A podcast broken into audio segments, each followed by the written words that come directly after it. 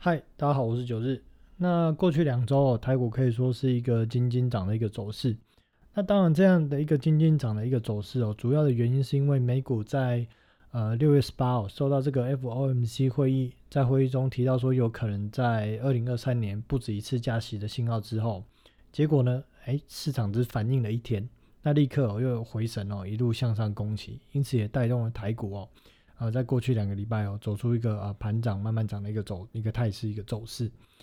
那先前九日在三月份哦到五月下旬哦，其实整体来讲呃，大家都听得出来哦，是比较偏空看待啊，不论是国际盘或不论是台股。但是最近我比较就是渐渐的转向哦，看区间震荡。那这个改变的一个原因，主要是因为说，呃，先前在一到三月的时候，台股它其实有一个盘头的一个迹象。那美元指数呢，也有在低档 V 转的一个现象出现。那再加上台股，其实从二零二零年的这个十一月初啊，一路从一万两千点涨到一万六千五百点哦，其实短短不到四个月的一个时间哦，指数已经涨了三十七百分左右。那再加上刚提到的嘛，因为高档震荡有盘头的一个迹象哦，那以及就是说在这个啊拜登上任之后，也印了这个一点九兆，这个算是最后一个大的一个印钞计划之后。那我认为，其实，在那个位置是蛮有，呃，很高的一个机会，有可能去做修正。但是后来，因为美股迟迟也都一直嗯没有修正，也没有下来，那表示说，呃，整个市场的一个钱货气氛哦，跟九日的一个看法是有差异的。因此，在五月初呢，这个台股短短两周修正大概十四 percent 之后，但是立刻 V 转之后呢？呃，我自己本身呢，也是开始先降低自己的一个部位，那重新去观察整个市场的一个呃形态哦，或市场的一个状态。而在这个纳斯达克指数哦，也在这个六月初哦，呃，它的震荡哦，就是大区间震荡也不见了，变成每日这个盘涨的一个状态哦。那表示说，呃，在当下市场里面场内的一个资金哦，其实并没有急着要逃离，或者说没有恐慌的一个迹象。那整体回头来看哦，在这个年初的一个震荡哦，再加上说，呃，一些公告的一些数据，像是在美国的这个大的一个投资银行哦，他们的一个基金动向，以及这些呃这个美国的一些公司哦，大股东的一个筹码动向，跟散户的一个资金动向来看哦，确实哦，整个从今年的一个年初，确实大户都正在做一个出走的一个行为，而这些大户卖出的一些股票筹码哦，主要也流入了所谓的一个被动型基金。的手上，或者是散户的一个手上哦。而再回来台股的部分哦，九日哦，当然也有特别去问的一些业内的一个朋友，那确实有一些比较大咖或比较长期在呃交易的一些操盘者哦，基本上他们的一个资金的一个操作比重哦，如果以自己的资金部位来讲哦，在市场的一个水位哦，也大概都是降到两成以下的一个持股。那也确实有很多人他并没有去买。钢铁股或或航运股，或者他可能就是只咬了一小段，吃了一小段他就走了。那九日也去特别去确认说，在这个航运股哦的一个消息面的一个部分哦，呃，在这次海运股的一个上涨哦，航运股的一个上涨来讲哦，主要就是反映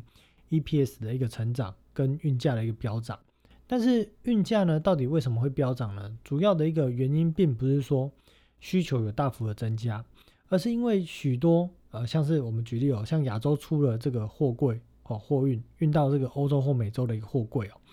因为过往来讲说，它遇到了一个运到了这个欧洲或美洲之后，当地都会有一些东西，它需要去装柜哦，再载回亚洲。那等于说这样的一个回头船、回头车，它可以在载货的一个概念，对于船公司或船东家来讲，它是可以赚钱的。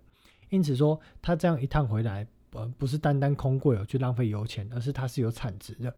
可是最近呢，因为呃。欧美哦，它呃缺工缺料的一个因素，所以从欧美能够再回来的一个货物，它是大减，所以许多的一个船家啊，他索性就干脆啊，他连货柜都不再回来了，因为货柜很重嘛，那他要白白增加这个油钱的一个浪费耗损，所以他索性这个空柜就放在欧美，就也不再回来，因此导致哦亚洲哦就有明很明显的所谓的一个缺柜的一个状况出现，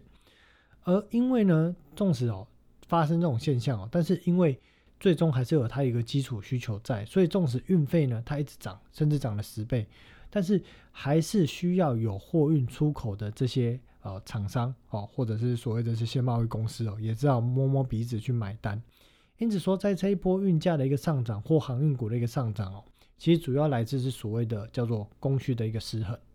那这件事情呢，其实就很像二零一八年当时被动元件哦，因为日系厂商哦，当时退出了所谓的一个低规格的被动元件，导致呢，呃，当时在做低规的低规格的一个台厂哦，它的供给是跟不上当时的一个需求量，产生的所谓的一个供需失衡，再加上当时的一个资金哦涌入被动元件类股，所以形成了当年二零一八年哦被动元件类股集体飙涨的一个现象，而台股的一个航运股。也在这一波供需失衡的一个状况跟筹码缩码的一个因素下，竟然也成为了全球目前涨最凶的一个航运类股。那当然了，虽然我不是很认同这个航运股现在的一个股价，或者换句话说，我不认同说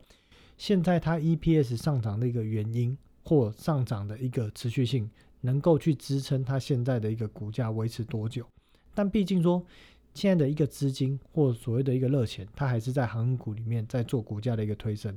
因此在先前的节目，我也没有去建议哦听众朋友或或或者是朋友去放空航运股，没有做这件事哦。我只说就是说，如果要做多来讲，要记得去严守哦五 MA 或十 MA 的一个均线，要去严守，作为出场或停损的一个依据。那最近呢，也有很多朋友问我说，怎么去看现在的一个呃整个股票市场，或者是说航运股的一个状况？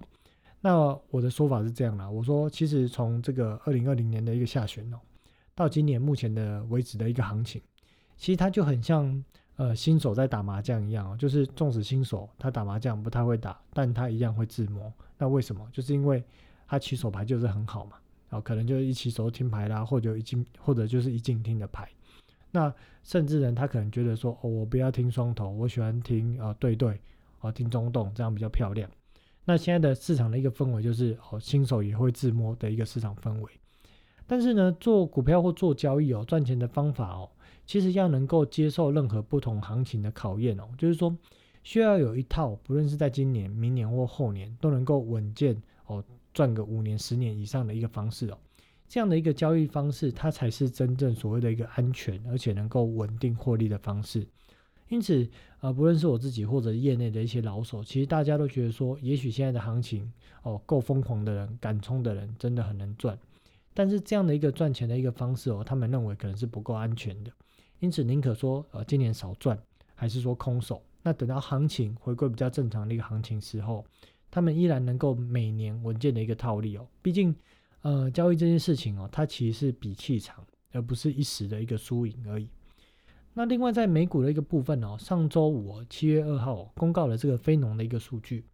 那非农那个数据呢，人口呃非农的就业人口增加了八十五万人，那是高于预期的七十二万人。那新增就业的一个人口高于市场预期的一个原因哦，呃，市场评估主要是因为哦，包含几个因素，包含了所谓像是这个失业救济金的一个停发。或者这个疫苗接种率的一个增加，或者企业增加工资去吸引劳工哦等等因素造成。但是整体而言呢，去看从去年二零二零年的这个二月哦，疫情爆发之后，整体的这个呃就业人数来看哦，依然目前的整体的一个就业人口较疫情爆发前大概减少了六百八十万人。那这边有一个比较的一个数字哦，就是说呃美国整体非农业的一个就业人口数哦，大概是一点四五亿人。因此，这个减少六百八十万人哦，比例上哦，大概是说，呃，目前的一个就业人口，非农的就业人口，较疫情爆发前哦，大概是多出了百分之四点七的人哦，他是没有找到工作的。那最近不论是做多还是做空的，应该都很困惑，说，呃，为什么现在的一个股市哦，有办法这样子一直慢慢涨、慢慢涨、静静涨？那我们仔细去拆解来看哦，其实。目前唯一市场哦的一个印钞机哦，就是每个月联总会丢出来的这个一千两百亿的一个逆回购，就是买债券也好啊，买这个 MBS 也好。而场内的大人哦，其实也跑掉不少，就是有很多数据其实都可以去查。但是为什么到底这个呃美国的一个股市来讲哦，它还能够去金金涨呢？那因为呢，现在主要的是说被动型基金跟散户哦，它扮演了一个啊买盘或推升的一个角色。那同时在场内的这些大人的一个部位哦，就是它剩下的这些呃比较低水位的这些这些部位哦，那因为也看到盘面上并没有明显的一个败相，所以他也不急着下车。而现在在市场的一些呃场内的一个人哦，其实对于风险危机意识感它是比较低的。好比说呃大多数在场内的人都知道哦，现在这个一千两百亿的一个 QE 哦，最快呢一定会在这个年底之前哦一定会收回来。但是呢，因为现在才七月初嘛，那到年底还有四到五个月的一个时间，那所以呃，在市场人就会觉得说，哦，那还很久，反正还有四个月、五个月的时间哦。而且到时候如果真的有收哦，到底是一次收还是分批收？而且收呢也不一定会跌哦，所以有接近再来说。因此呢，现在也不急着下车，甚至哦，就是因为过去一年真的很好赚，所以只要有赚钱的，基本上。呃，如果不是长期交易的，是这一两年进来的，基本上还会继续去做加码。那当然，对于做多的人哦，九日给的建议是说，如果你买的股票有跌破五 MA 或十 MA 的均线，或者出现涨不动，还是呢就是呃开始整理啊，然后量能大幅退潮的一个状况下，那一定要留意减码或出场的一个时机。而如果是所谓的一个偏向做空的人哦，那在行情还没有真的出现大震荡的一个败象之前哦，那我觉得仅能少量去做一个试单，不然可能还没等到修正哦，就已经被市场的这个呃上涨这个洪水给淹没。那有时候当然说呃，可能呃，对做空的一个角色来讲，或做空的这个这样的一个角度来看哦，有时候当指数或股价的一个上涨呃不认同的一个时候，那也千万不要逆势而为去放空，因为。其实，在看戏或者说等待哦，它其实也是一个交易过程中哦很重要的一环哦。那另外呢，在油价的一个部分哦，因为目前呢油价还是处于金金涨状态，那油价它其实代表的就是所谓的一个热钱跟通膨的指标之一，所以在油价还在金金涨的一个状态哦，显示说日钱这个热钱哦还在疯狂，那以及呢，在这个通货膨胀的一个部分哦，依然会是继续的去推升整体的这个全球性的一个通膨。而美元指数的一个部分呢，我还是偏向两周前的一个看法哦，就是说，呃，基本上大底哦是已经底部是已经打出来的，但是何时要去突破这个九十三块四七的这个前高，正式去往一百攻击哦，我认为当然它只是一个时间点的一个问题。不过我会倾向说，呃，在这个美国三大指数高档盘头的一个过程中哦，或者高档震荡的一个过程中哦，美元指数哦它会持续的慢慢的去低档做出一个更漂亮的一个。晚晴的一个底部形态哦，那等它整个大底部哦打完之后，大概也才会是所谓的一个三大指数哦，呃向下修正的一个时间点。那未来两周的一个台股指数呢，也是不排除再创高的一个可能。但整体而言哦，整个七月份来看哦，我认为纵使哦会小过高，但是呢，它还是会维持在一个区间震荡。那整个区间的一个低档呢，会撑在这个一万六千四百点以上来去做震荡的一个态势哦，这样的一个几率还是比较高的。而个股的一个部分哦，主流一个电子股哦，因为其实我们去观察每天的这个电子股的一个成交比重哦，它其实一直上不来。那现在第三季哦也已经开始了。那如果电子股它一直没有办法迟迟去接棒的话，那其实整个台股的风险哦有可能会越来越高。所以在操作上哦一定要十分的谨慎，而且要十分的就是